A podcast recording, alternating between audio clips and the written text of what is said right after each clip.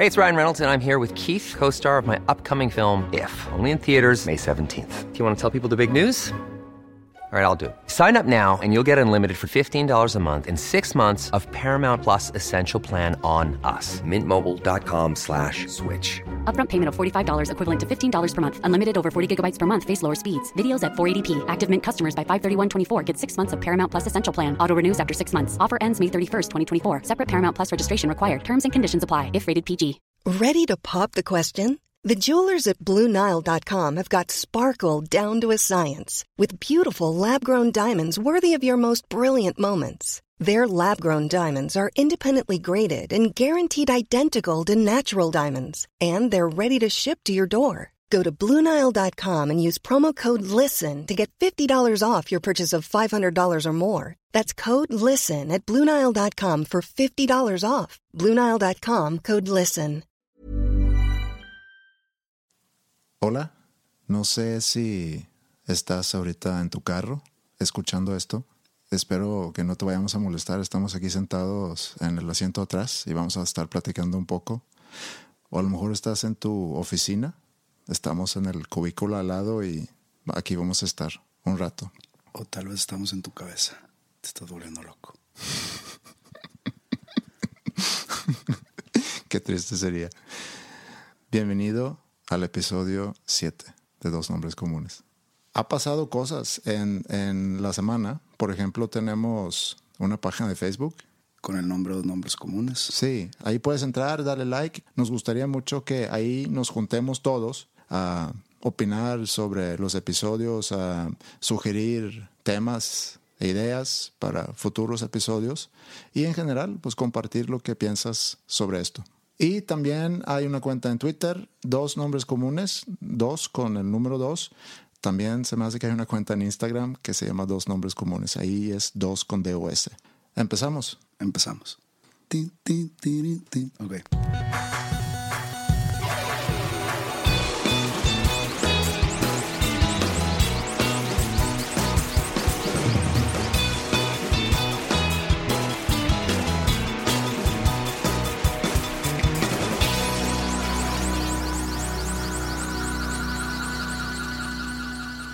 Oye, Andrés, tengo una duda. Sácame una duda. Sabemos de la existencia del baño francés. Sabemos de la existencia del baño vaquero. ¿Cuál es el baño francés? El de que nomás así. Ah, perfume, nada más. Sí, nomás perfume. Ok. Y ya. Y te queda el olor, ¿no? El baño vaquero es este también desodorante. Pero me enteré hace unos días del baño sueco. Ajá. ¿Existe el baño sueco? Mm, Que yo sepa, no.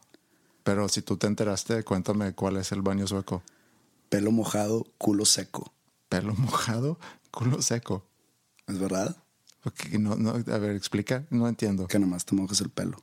Yo de chico me acuerdo que antes de ir a la escuela, y no me iba a meter a lo mejor a bañar antes de irme a la escuela, me había bañado la noche anterior Y nomás llegaba así y mojas el pelo, ¿sí? para parecer, da- dar una apariencia limpia y pulcra. Pero en realidad sabemos que no existe. O para, yo, o para poderte peinar, yo soy fan del, del baño sueco.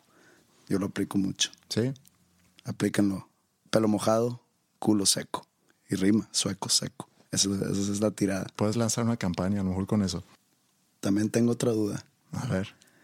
Estás lleno de dudas el día de Tengo hoy. mucha duda. Iba, iba ahorita en el carro y tenía el iPod. Tengo iPod, aparte del celular. No me gusta tener mi música en mi teléfono. Sí, eso lo has dicho antes. En mi iPod pongo todas las canciones que tengo. A veces las pongo en shuffle. Y de repente me apareció una que me gusta mucho, a pesar de que la banda o el artista que ya no existe fue muy golpeado en su tiempo.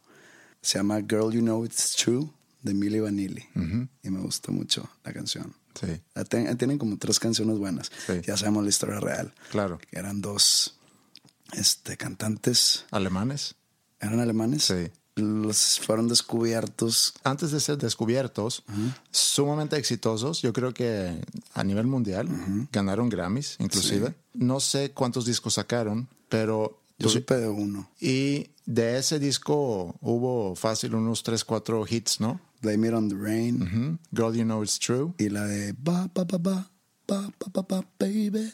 Ajá. Don't Forget My Number. Don't Forget My Number, sí. Esas tres canciones digo, me, me, me, transportan mucho a mi, a mi infancia. Sí. Y después, para terminar con la historia de Milli Vanilli, fueron descubiertos que es, esos dos no eran las voces detrás de las grabaciones. Así es. Entonces, que en todas sus presentaciones era playback, uh -huh. que había alguien más, no sé si tras el escenario o en en el PA o ya grabado, que estaba cantando. Hay un video en una presentación en vivo y hago esas, ¿cómo se llaman? Quotation marks en el aire porque no era en vivo, obviamente. Y pasa algo con, con, el, con el cassette y se empieza a... tet, tet, tet, tet, tet, tet, Ok. tet, y entonces, entonces no había nadie cantando en vivo. En esa presentación no, no sé, yo creo que así fue como se, como se manejaban con pistas. Y luego se descubrió, lo que dice, se descubrió que había un, todo un equipo que, que había grabado eso, que luego se lanzan como The Real Milli Vanilli y no pasó nada con ellos, pero bueno, eso es como que aparte. Bueno, entonces fueron descubiertos y les hicieron regresar Grammys. Ajá. Se acabó su carrera, pero al instante, y creo que hasta uno se suicidó, ¿no? Uno se suicidó. ¿Cuál crees que fue el objetivo en ese entonces de... O sea, eran muy galanes. ¿o qué? Pues eran dos galanes, sí. ¿Sí eran galanes? No, sí, eran galanes, bailaban, tenían su onda. Eh, en lo personal, creo que uno de ellos era más galán que el otro, pero digo, hay algo para todos. En los ochentas, como que era una época donde se empezó, siento yo, a experimentar un poquito más con ese tipo de proyectos. También hubo la fabricación de los boy bands, donde un productor juntaba y audicionaba mucha gente para luego quedarse con una banda. eh, no sé si Backstreet Boys nació así. New Kids on the. Block. New Kids on the Block en los ochentas. Y como que se empezó a experimentar un poco más con esa parte comercial de la música, a lo mejor. Plástica. Y, y creo que eh, Milli Vanilli fue un, un, pues, uno de esos experimentos. Un fue el pionero. Pionero en el sentido, porque hoy en día no es tan raro que agarras a alguien con un buen look y que más o menos pueda cantar, pero tienes tanto software ahorita que puedes realmente con el auto, autotune, por ejemplo, puedes ayudarle a alguien que no canta nada bien a sonar decente en un disco. El problema es cuando te presentas en vivo, ¿qué vas a No, hacer? no hay un, un software que le ponga vida y sentimiento a la voz. No, pero hoy en día siento que la música se consume de a través de playlists y a través de, como acabas de decir tú, a través de un shuffle en un... es, es muy Normal- diferente. normalmente no escucho así la música. Normalmente yo soy de poner discos completos y Sí. los escucho. Pero en algunas ocasiones digo, ¿sabes qué? A ver qué me toca. Sí, te gusta la Este, sorpresa. ujú. Bueno, me subo en el carro entonces y me sale la canción de Girl You Know It's True de Milli Vanilli. Mm. Y subes las ventanas y subes el volumen. No tanto, pero sí me pongo a pensar que es como un tipo de placer culposo que tengo. ¿Es placer culposo o placer oculto? ¿Por guilty pleasure en inglés? Es placer culposo. Placer oculto también funciona, porque lo ocultas a la gente. Entonces me quedé pensando de que por qué existe algo así, o sea, porque si te gusta algo, o sea, yo siento culpa, por ejemplo, cuando escucho Milli Vanilli o cuando escucho la de Backstreet Boys, la de I Want It That Way, que es una canción muy buena, independientemente de quién la cante. Yo me Producido, fijo, producido por suecos, por cierto. Sí, sí, como todo. o sea, es un, independientemente de quién la cante o quién la interprete, la canción es buena. Y eso me pasa con muchas canciones, que la canción es buena. O sea, si tú agarras una guitarra acústica, tocas y cantas la canción, es una buena composición, Sí. es una buena letra. Y así se la das a Justin Bieber, pues ya empieza a haber problemas. Y es lo que transforma esa canción en un placer culposo. ¿Quién la canta, no en sí la canción? Sí. Entonces, ¿tú tienes un placer culposo o Sí. placeres culposos? Sí, muchos. Siempre fui muy fan de la música pop y muy fan de una melodía buena y pegajosa. Volteando por atrás, viéndome a mí mismo a mis 14, 15 años y viendo la música que escuchaba, eh, hay mucha música que me da mucha pena que en su momento lo estaba escuchando. Y hoy en día puedo lamentar, aunque, aunque no sirve de nada, pero puedo lamentar por qué no me clavé más con una banda como The Smiths, por ejemplo, más joven. Porque sonaba mucho en Suecia, pero de aquel entonces me acuerdo de Girlfriend in a Coma, que era ya casi que lo último que sacó The Smiths. Creo que era una banda, si yo hubiera descubierto esa banda a mis 14, 15, 16 años, seguramente me hubiera enseñado mucho de la música, mucho de la, de la composición, de letras, que es hasta muy reciente realmente que empiezo a escuchar The Smiths. Yo llevo unos 15 años escuchando The Smiths. Mi favorita es The Boy with a Thorn in His Side y, Cemetery Gates, esos dos. Me encantan. Pero regresando a lo de, a lo de placer culpable, dijiste. Culposo. Culposo. Hay muchas. Y estoy ahorita muy expuesto a ese tipo de música a través de mis hijas. Porque toman clases de baile y cuando estamos en el carro suele pasar que quieran poner una canción que, que se pone en, la clase de baile, ¿no? Y ahí te puedes imaginar. Es eso y también la música que suena entre en, el ambiente donde ellos se mueven, si van a, una fiesta, un arreo, un plano. ¿Pero te gusta la música moderna? Hay canciones, ese es a lo que voy. ¿eh? Hay canciones que se me pegan muy fácil. Sí. Y, por ejemplo, he escuchado mucho Taylor Swift últimamente. Que aunque no Taylor Swift, siento que no es tanto, porque Taylor Swift realmente hace música buena. Y no creo que sea tan eh, culposo escuchar a un artista como Taylor Swift, pero hay otros ejemplos peores. No sé si tú conoces a Iggy Azalea. De nombre, nada más. Bueno, Iggy Azalea es una chica de Australia, se me hace, vino a Estados Unidos y en los últimos años ha, pegado muy fuerte con su música, que tiene un estilo, ¿cómo te diré? Es tan mala que se vuelve buena y trae una, como que medio canta, rapea y tiene un flow muy peculiar que llama la atención. Y las canciones no son buenas, pero, pero me atraen. Hay algo que me atrae. seguramente he escuchado lo de ella más, no sé.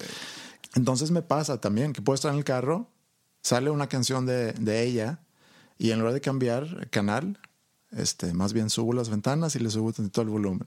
Y me gusta la música, pero no quiero que nadie más se entere que eso es lo que estoy escuchando. Pues ya lo estás haciendo público al mundo. A mí me pasa al revés. O sea, por ejemplo, cuando yo estaba chico, en los noventas. Pasaban canciones que yo no sé si por imagen o por el qué dirán de mis amigos o de que no, yo escucho puro Alice in Chains y Nine Inch Nails y Martin Manson y este Nirvana, Pearl Jam, Weezer, ya sabes, ¿no? Entonces yo, yo, me hacía el cool, digo, sí me gusta todavía todo eso, pero había canciones porque en esa época era, era como que el apogeo de MTV. Entonces yo me la pasaba viendo MTV todo el día íbamos a casa de amigos a ver MTV. Este, salía el, el MTV Unplugged de Alice in Chains, de Kiss, el de Nirvana, todo eso. Y nos juntábamos a ver la transmisión. Pues veías todos los, en, el, en, los countdowns, top 20 y todo eso, pues para esperar a ver a tus bandas favoritas que pues, estaban ahí en mis cuidas en el, en el top 20. Te tenías que chutar algunos videos que no eran de tu agrado. Claro. Pero entonces ya ahorita, en, el, en los 2010 me gusta escuchar todo lo que escuchaba en los 90 incluyendo a TLC Waterfalls, incluyendo Backstreet Boys, NSYNC con el Bye Bye Bye y la otra, eran como cinco canciones ahí muy famosas. The Fugees con Killing Me Softly. pero ese disco es, es un gran, gran disco. Pero es que en ese entonces pues era RB. Sí, claro. Y pues yo era rock. y es que yo estaba esperando que pasaran el rock, pero te Killing Me Softly.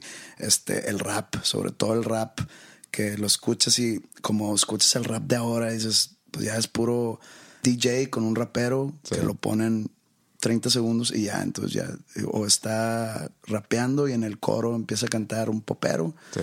Pero antes estaba Tupac Shakur, Notorious B.I.G., Puff Daddy, Coolio. Sí, pero ese rap era para mí cuando se volvió más comercial el rap. Porque antes de eso tenías Run DMC, ah, sí, sí, pero NWA. yo te estoy hablando del, de la época que a mí me tocó. O sea, todo eso de NWA, pues ya Public Enemy. veías Public Enemy cuando estaba el Flavor Flav y así, ¿no? En, NWA a mí me tocó ya Doctor Dre solo.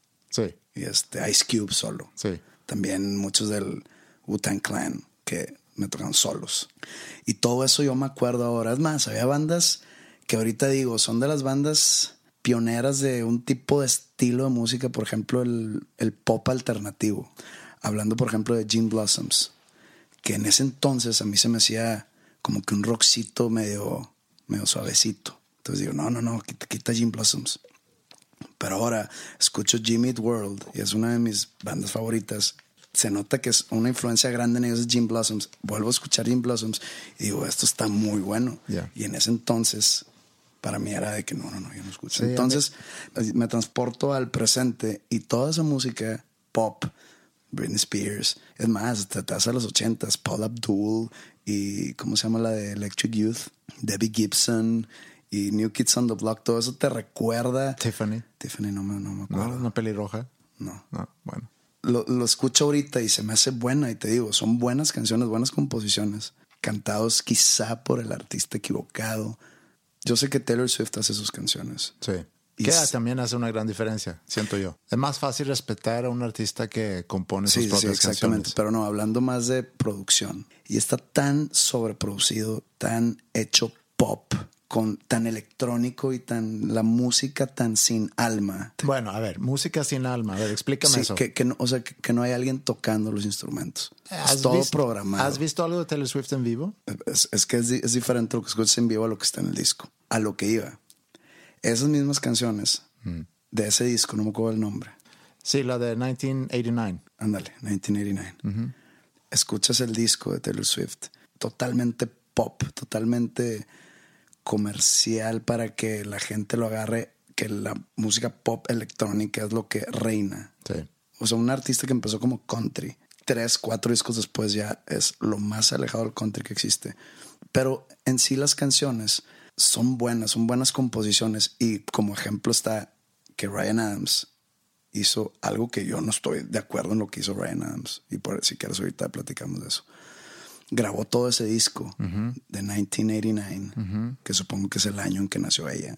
Escuché el disco de Ryan Adams nomás por morbo, porque yo tengo varios discos de Ryan Adams que me gustan algunos, algo otros no, pero se me hace un buen músico, un buen compositor, un buen cantante. Escucho lo que hizo Ryan Adams con 1989 y ahí fue donde me di cuenta que las canciones de Taylor Swift son buenas, o sea, están buenas las canciones por la interpretación que le dio Ryan Adams. Es que a mí no me molesta tanto esa, esa producción popera, porque si es buena la rola, es buena la rola, ¿sabes? Es que, bueno, yo me voy mucho en la interpretación y en la producción de la canción. O sea, es diferente una canción que está triste en lí- líricamente hablando y que está así como que muy íntima, con una guitarra acústica y la voz así de, por ejemplo, la voz quebrada de Ryan Adams y que de repente la levanta y te lleva al, al clímax y luego te vuelve a bajar y cosas así, que se me hizo muy interesante lo que hizo. Entonces escucho las canciones de Taylor Swift por Taylor Swift y digo, esto es, no tiene otro fin más que vender.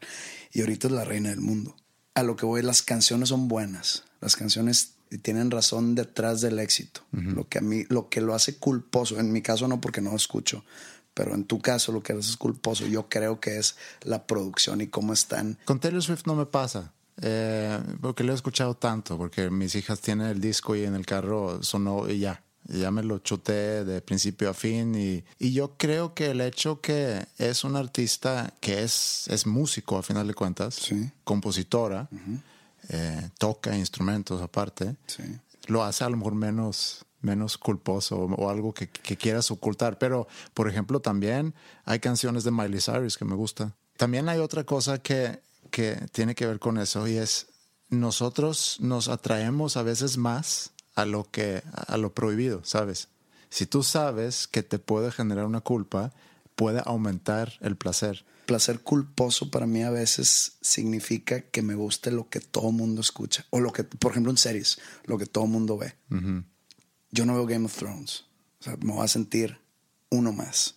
Y yo sé que si lo empiezo a ver, seguramente me va a gustar, seguramente me voy a clavar, pero no lo voy a platicar. Me pasa con, por ejemplo, me gusta mucho The Walking Dead y sé que todo mundo la ve. Está muy interesante esta discusión porque ¿por qué te sientes culpable por qué te sientes que sea algo que, que, que quisieras ocultar? Es yo creo que estoy viendo algo o estoy escuchando algo que yo sé que no es de, de calidad. O- y con calidad me refiero a no tiene un cierto nivel cultural. Por ejemplo, si tú te clavas con un reality show en la tele, si tú te sientas a ver Big Brother, sabes, esto no es entretenimiento de, de alta calidad y con calidad otra vez me refiero a no tiene nivel cultural. Es como decir, escuchar a Miley Cyrus no es lo mismo que sentarte a escuchar Frank Zappa. Quien escucha Frank Zappa no tiene ningún problema en decir que me gusta Frank Zappa porque pues, fue un genio de la música y, Miley Cyrus, digo, eh, a mí me gusta Miley Cyrus, pero no la puedes poner en el mismo nivel que un artista como Frank Zappa. No, porque, o sea, independientemente si la música de Miley Cyrus es buena o no, todo el mundo sabe, todo hasta la persona más estúpida sabe que Miley Cyrus es una artista, entre comillas, visual. Que canta muy bien. Sí, tienes que cantar bien. Bueno, no necesariamente. No, o sea, para, para, ese tipo de niveles, digamos. O sea, yo he visto, por ejemplo, en Saturday Night Live que canta Miley Cyrus y canta bien. Sí. Pero es un artista totalmente visual. ¿Por qué crees que sale en cuera en todos lados? ¿Por qué crees que siempre está haciendo caras y por qué hace bailes eróticos donde no debería hacer bailes eróticos? O sea, es un artista totalmente controversial, totalmente visual. Lo musical queda en segundo plano. A lo contrario a Taylor Swift. Sí. Taylor Swift creo que, que es una artista totalmente redonda, o sea, full circle, como dicen, que compone, produce, canta, toca, todo. Entonces, ya si me gusta o no, ya es independientemente. Pero lo que, lo, lo que algunas cosas lo hacen culposas para mí es, por ejemplo, ahí te va, ahí te va, ese, este ejemplo no lo entiendo, es, es, no entiendo eso de mí. Yo descubrí por mi cuenta hace muchos años un grupo llamado Mumford Sons, que ahorita es muy, muy, muy famoso. Sí descubrí alrededor de hace unos seis años el primer disco. Cuando yo descubrí el disco por accidente, el primerito, dije, esto suena muy bien, suena algo que me gusta, lo voy a comprar. Se empezaron a hacer famosos poco a poco, escalonadamente. Sacaron el segundo disco y ganaron Grammys y demás. Y dije, ¿sabes qué? Hasta ahí llegó para mí. O sea, no es como que les tengo rencor ni nada, nomás dijeron, ¿sabes qué? Ya lo voy a dejar. Ese disco se lo regaló mi novia, el segundo de Mumford Sons. Donde sale The Cave, ¿no? No, ese es el primero. ¿Es el primero? Ok. Lion, Lion Man. Eh, también es el primero. Ok. Este se llama Babel o Babel. Se lo regaló a mi novia porque la escuché decir que le gustaba mucho Mumford Sons y que no tenía ningún disco. Entonces él se lo compró físicamente el disco, ¿no? Y un año después voy en su carro y digo, es Mumford Sons. Me dice, sí, es el disco que me regalaste. Y le sube. Y digo, está bueno. Entonces, ¿sabes qué? Deja. Deja, dame el disco de regreso. No, no, yo lo compré por mi cuenta. Yo, ah. yo compro música en, iTunes. Lo compro y esto pasó ayer. Y lo he estado escuchando y es muy bueno. Pero no lo dejé de escuchar por lo mismo. Lo dejé de escuchar porque todo el mundo lo escucha y yo ya no quiero saber nada. Y eso es lo que no entiendo de mí. Igual me pasa, por ejemplo, en series. Cosas así que todo el mundo ve que a mí no me interesa. Breaking Bad, yo lo empecé a ver también eh, por mi cuenta en la temporada 1. Y de repente se hizo la serie más grande del mundo, pero yo ya estaba súper metido desde el principio. No la dejé de ver. Se me hace que son dos cosas diferentes, porque por un lado, digo, hablando de guilty pleasures, y por otro lado tienes el, la personalidad o el tipo de persona donde te pondría a ti, que es la persona que dice, por ejemplo, si le dices, oye, ¿escuchaste el disco tal de tal grupo? Sí, está bueno. A mí me gustó más el, el EP que hicieron antes de sacar el disco debut. y luego ya se volvieron famosos y mainstream y ya no me no, Yo, yo, no soy así. Sí sé por dónde vas. Escuché la grabación que hicieron de su primer ensayo. Eh, Ese es lo mejor que han hecho. Eh, y, pasa mucho con Panda. Sí. Que, no, lo mejor son sus primeros dos discos. Y yo de que, a ver, discúlpame. El primer disco de Panda está grabado con las patas. Tenía yo la voz de puberto. Y y por mucha gente lo hice por lo mismo. Y, chance. Pues es porque demostrar que yo he sido fan desde un no, inicio. Pero, pero lo dicen mucha gente que se subió al barco después. Ya. De que no, para mí es lo mejor. Para como que les da más credibilidad. En el mundo de los fans. En, el mundo de los fans. Sí. En mi caso no es así. Weezer es de mis bandas favoritas. Sí. Y mis discos favoritos, y es porque los viví en el momento que salieron, no, no, no me subí al barco después son los primeros dos. El azul y el Pinkerton. Salieron 9-4 y 9-6. Y poco a poco empezaron a crecer en fama, pero empezaron a decrecer en fans. Porque sus discos posteriores fueron un total pedazo de mierda. Y lo sostengo. Beverly Hills no te gustó. Beverly Hills, te lo juro que es la peor canción del mundo. Es lo peor que hay. Pero los primeros discos de Wizard, para mí son los dos, los dos mejores discos del mundo, de la historia de la música. Para mí esos dos me marcaron como ningún otro. En el caso de Mumford Sons, yo nomás lo dejé de escuchar porque se hizo popular. Hablando de Guilty Pleasures ahorita que, y que mencionas Mumford Sons, a mí también me, me, me gusta Mumford Sons. Hay un video cuando ellos se presentan, creo que es en Glastonbury, eh, y tocan, y no me acuerdo cuál es la canción, uno de esos, de Lion Man, ¿se llama uno de esos? Sí. Sí, Lion Little Man. Lion Man. O The Cave, se llama otra canción, Sí, ¿no? es de- son del primer disco. Sí, una de esas dos canciones. Y es justo cuando ya está pegando ese disco.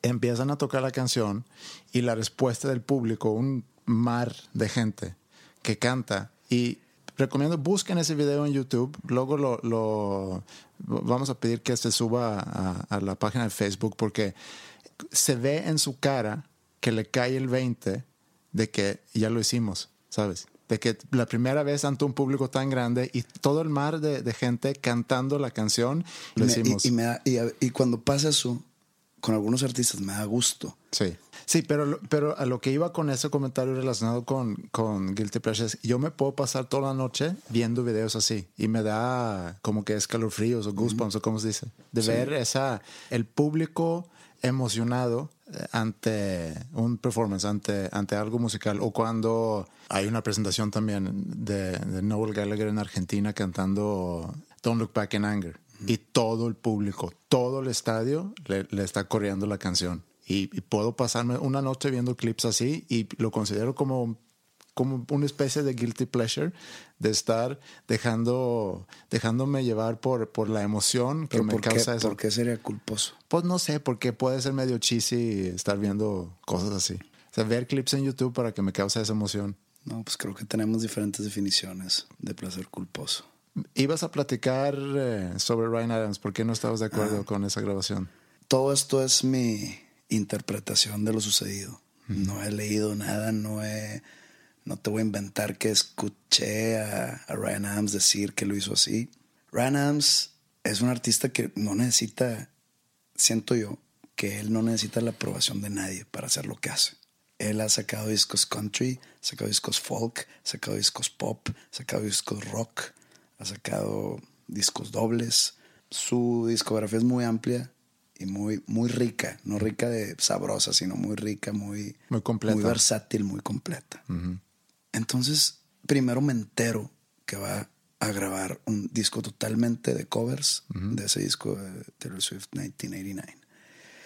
Entonces yo pensé que era una broma. Pero un mes después como que lo, grabó bien rápido y lo sacó inmediatamente.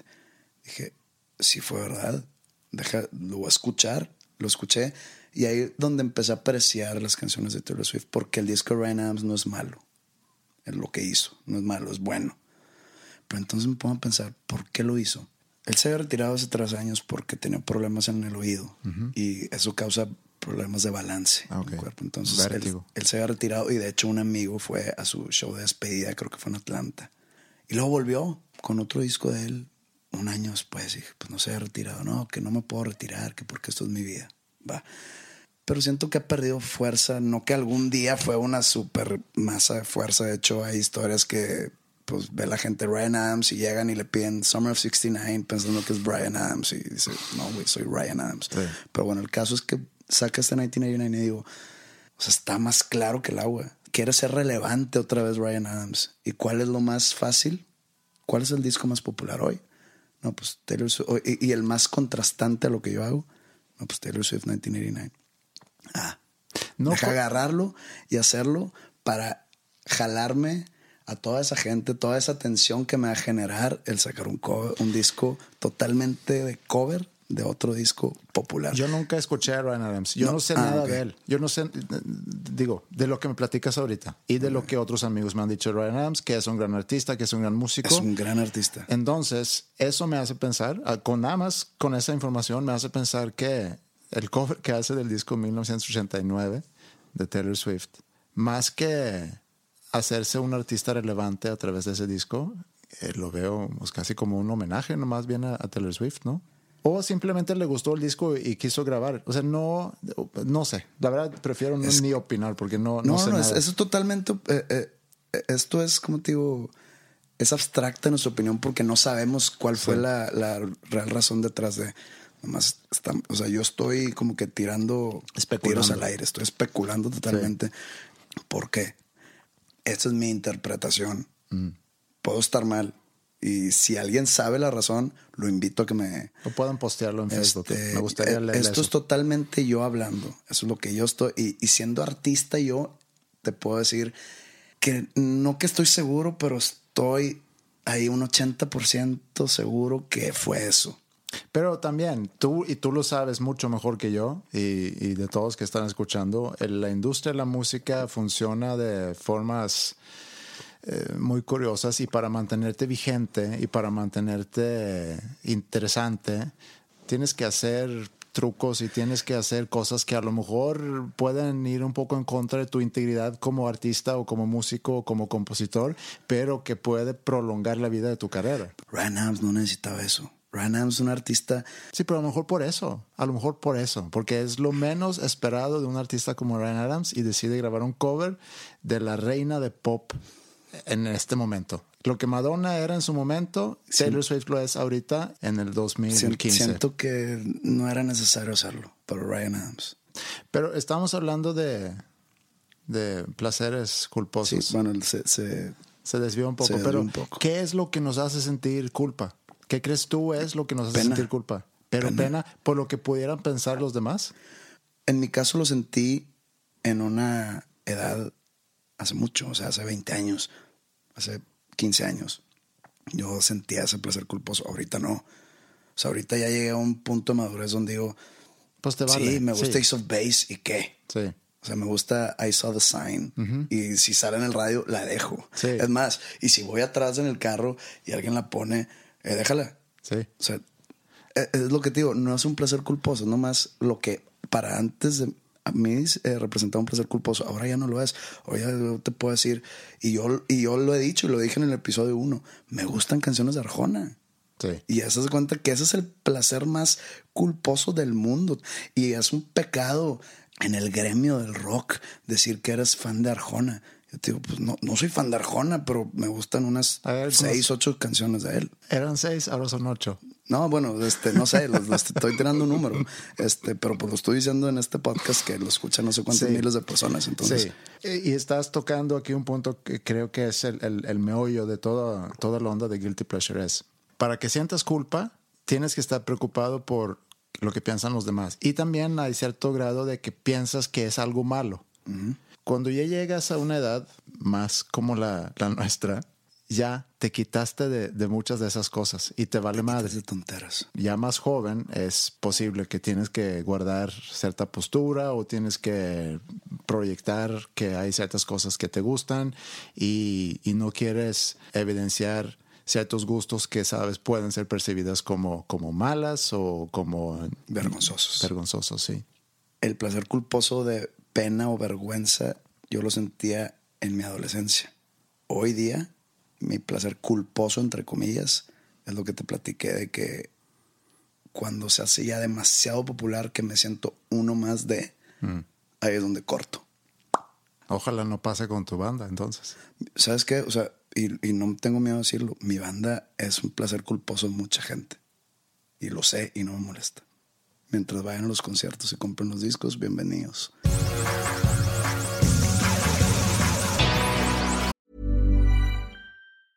When you're ready to pop the question, the last thing you want to do is second guess the ring. At Bluenile.com, you can design a one of a kind ring with the ease and convenience of shopping online. Choose your diamond and setting. When you find the one, you'll get it delivered right to your door. Go to Bluenile.com and use promo code LISTEN to get $50 off your purchase of $500 or more. That's code LISTEN at Bluenile.com for $50 off your purchase.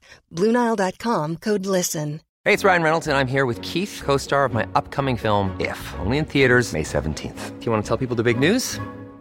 All right, I'll do it. Sign up now and you'll get unlimited for $15 a month in six months of Paramount Plus Essential Plan on us. Mintmobile.com slash switch. Upfront payment of $45 equivalent to $15 per month. Unlimited over 40 gigabytes per month. Face lower speeds. Videos at 480p. Active Mint customers by 531.24 get six months of Paramount Plus Essential Plan. Auto renews after six months. Offer ends May 31st, 2024. Separate Paramount Plus registration required. Terms and conditions apply if rated PG.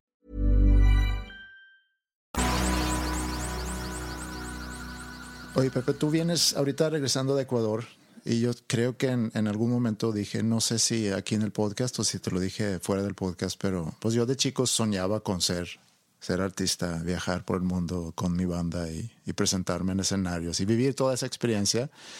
Eh, digo, a través de mi trabajo ahora he podido estar más de cerca, ver un poco atrás de los escenarios, qué es lo que pasa y todo eso. Pero a mí me gustaría mucho que me cuentas la experiencia, por ejemplo, de tu, de tu último viaje cómo es y, y, me gustaría que me lleves un poco como si estuviéramos adentro de tu cabeza, qué es lo que pasa en los diferentes momentos cuando, cuando vas así de, de gira a otro país.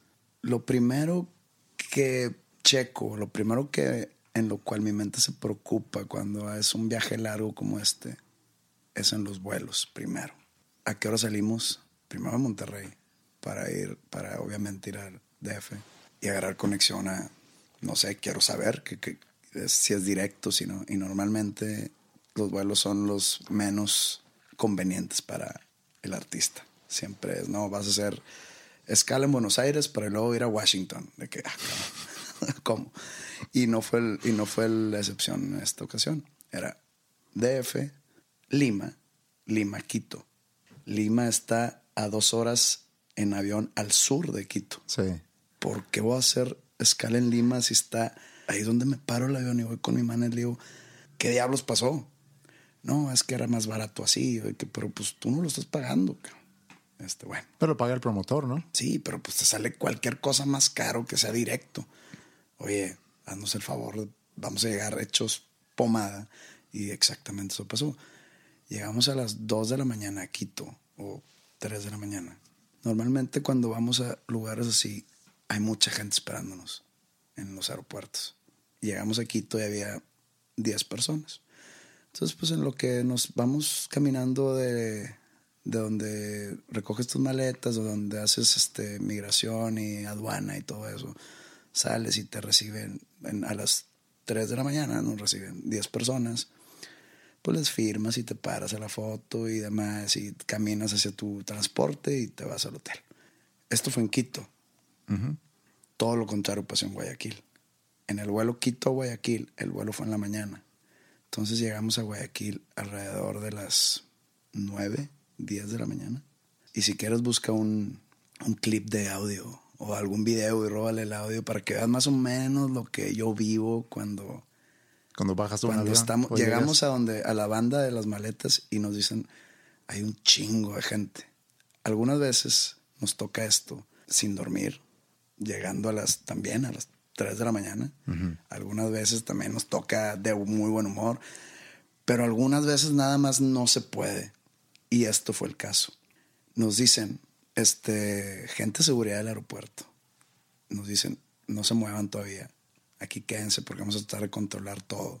Entonces, tenemos que esperar a que llegue la van y que esté ahí puesta.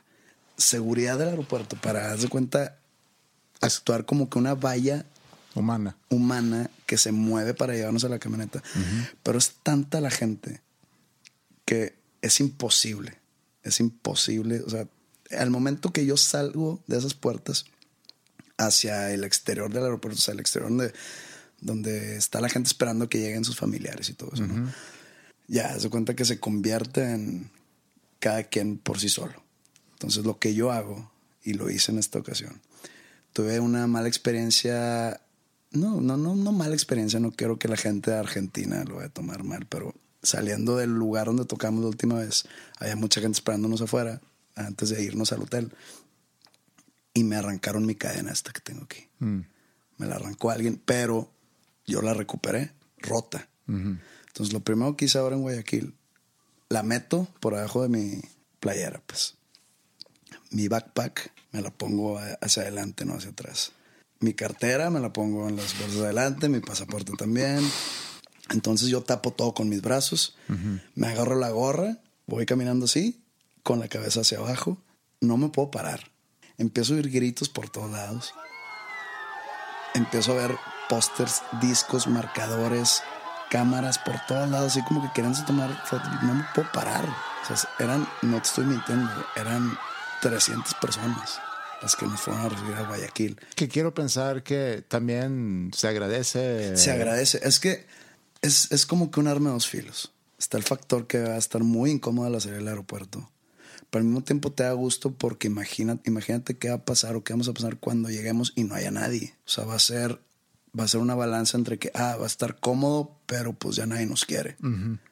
Entonces es un, es un arma de dos filos. Sí. En este caso que llegamos a Guayaquil y ya demasiados, demasiada gente es de que, bueno, me voy a mentalizar mientras camino, guardando todas mis pertenencias importantes, tratando de, de ignorar de la buena manera, no es, no es ignorar sangronamente ni... O sea, la gente tiene que entender que no me puedo parar en esos, en esos casos porque se hace un caos total y no acabo aparte. Entonces voy caminando, volteando hacia abajo, escuchando gritos, esquivando celulares, marcadores, eh, me agarran las pompas, me agarran la camisa, me abrazan, tengo que quitar brazos, me agarran de, del cuello y me empiezan a rasguñar, tengo que jalarme violentamente hacia otro lado. En eso recuerdo, oye, ¿y mi maleta? Madre, ¿a quién se la di? Espero que se la haya dado a alguien del staff o al manager o alguna seguridad o no sé. Entonces ya después de cruzar, no sé, 200 metros para llegar a la camioneta, subo a la camioneta y ahora espera a los demás. Entonces los demás están pasando por lo mismo que yo pasé, nomás que en otras áreas, porque tratan de dar la vuelta, pero los agarran y... Entonces mientras yo estoy en la camioneta, hay mucha gente pegándole a, los vidrios, ¿no? Y no puedo hacer nada, entonces yo les hago cara de que, pues, ¿qué hago? Entonces ya pasa tanto el tiempo que de repente me siento como que animal en un zoológico, en una jaula donde todo el mundo me está viendo a ver qué hago, qué... Entonces nomás, ¿sabes qué voy a hacer? Me voy a poner los lentes, me voy a poner los audífonos, voy a voltear hacia el piso y voy a clear the mechanism. Haz de cuenta que no está pasando nada. Y así, eso es lo que yo hago, esperando a los demás. De repente sí, subo el manager, oye, mi maleta, sí, la puse atrás, perfecto. Ya nos vamos al hotel. Pues la gente nos empieza a seguir del aeropuerto al hotel. Llegamos al, al hotel y se bajan al lobby. Ya no en esa cantidad, ¿verdad? Pero sí. Entonces ya veo que son cinco o seis personas y ya te paras. Y la foto, la firma. Pero pues ya te dan tu llave del hotel y pues hasta luego y te subes.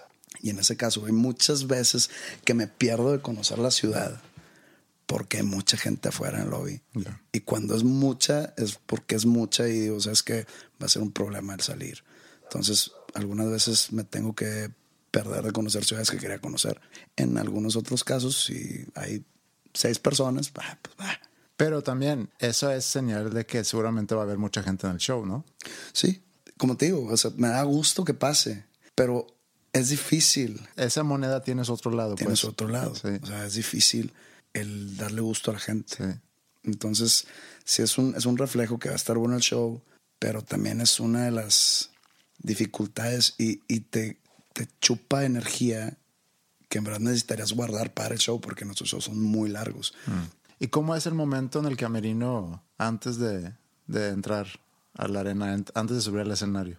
Vamos a, pues vamos a situarnos en el camerino, atrás del escenario, escuchas afuera el público. En este caso, en Guayaquil, el lugar estaba gigante. Era como un tipo de bodega.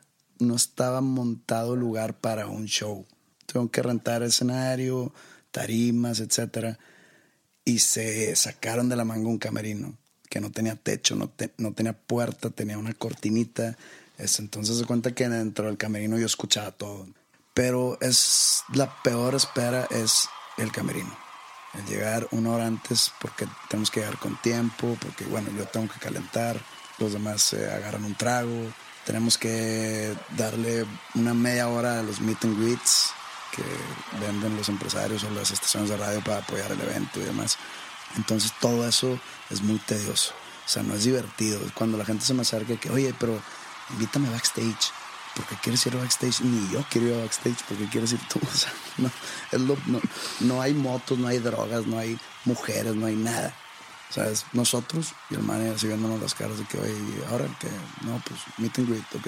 Y luego, no, pues una entrevista que es lo más tedioso del mundo, el backstage o el camerino igual de tedioso que llegar dos horas antes a un vuelo y que, pues bueno, a esperar.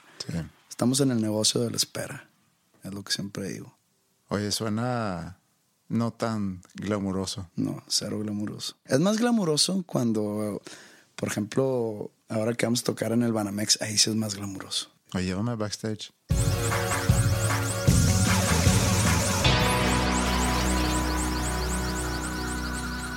Como contraste a lo que acabas de contar tú ahorita sobre tu viaje a Ecuador, te regreso el favor y te llevo a un viaje conmigo. Casi todos los veranos salgo a velear con mis amigos en Suecia. Imagínate que estamos en el mar, escuchamos unas gaviotas, el viento, el agua.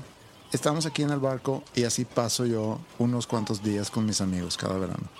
Y es nuestro momento de escaparnos de las familias, del trabajo y preparamos el barco con comida, con bebidas y con cualquier cantidad de, de cosas que ayuda a disfrutar este viaje de unos 3, 4 días. No salimos muy lejos, andamos ahí, nada más, nadando y disfrutando la vida y sobre todo platicamos. Y es un momento un poco para resumir lo que pasa en nuestras vidas porque así nos juntamos una vez al año.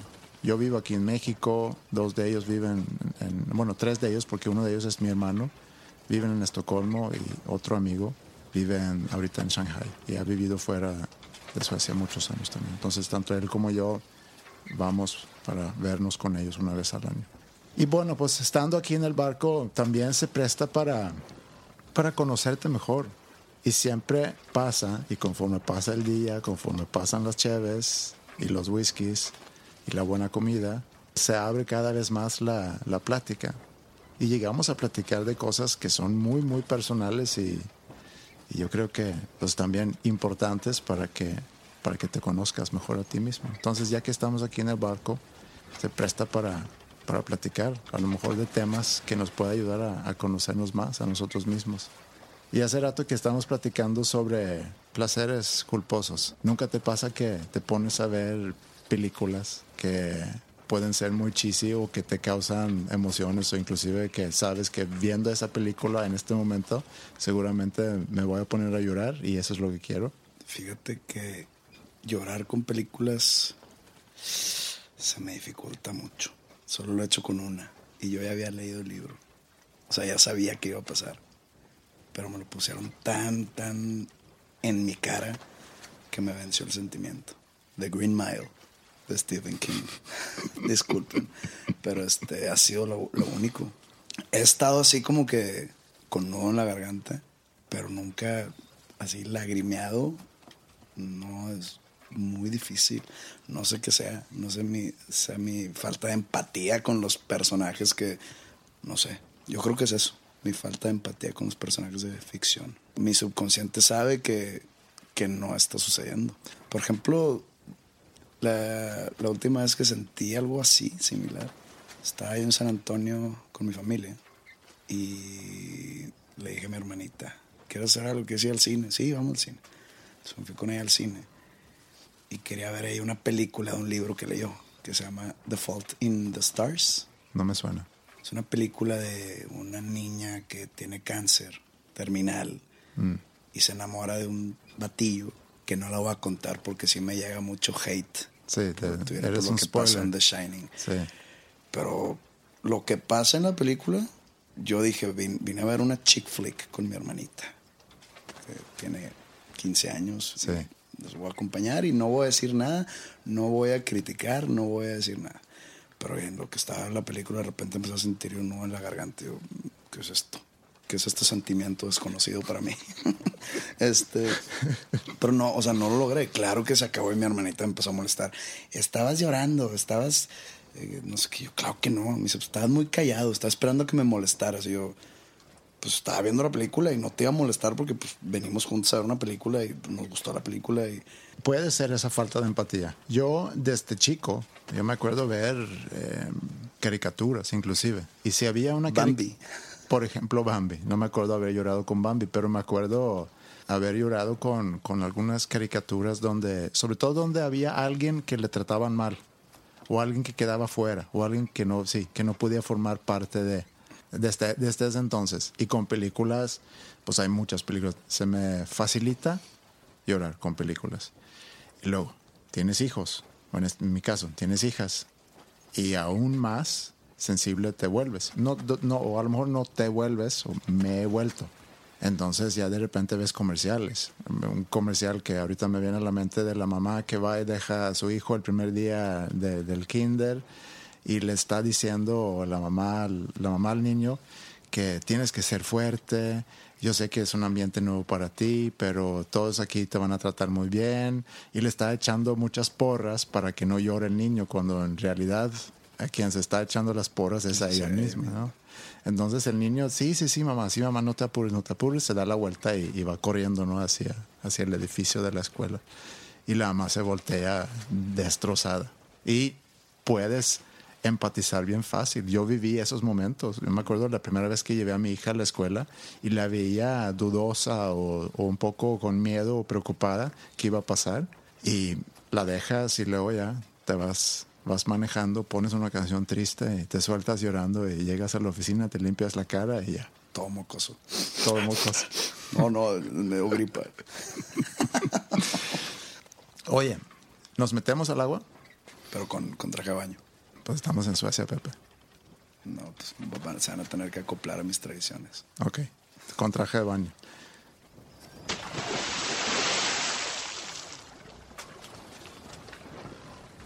Bueno, ándale, métete pues. Voy.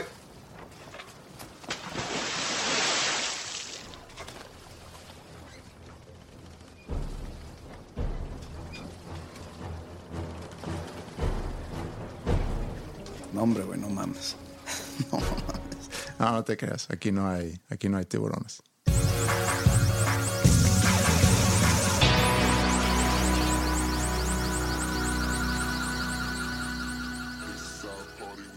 Bueno, llegamos a la conclusión de este episodio número 7. ¿Cuál sería tu conclusión? Pues hablamos de, de Guilty Pleasures. Eh, me llevaste a Ecuador, yo te llevé a Suecia. Eh, yo digo que si te gusta algo, te gusta. Y no tienes por qué sentirte mal por eso. Como dice la canción de New Water, culpa es un sentimiento inútil realmente. Y, no te juzgues a ti mismo por tus gustos y que no te importe lo que piensan los demás.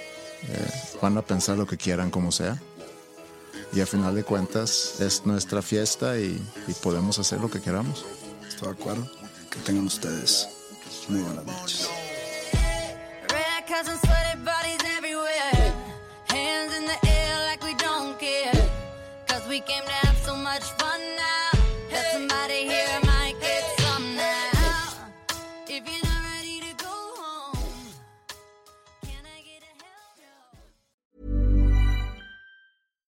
Hi, I'm Daniel, founder of Pretty Litter. Cats and cat owners deserve better than any old fashioned litter. That's why I teamed up with scientists and veterinarians to create Pretty Litter.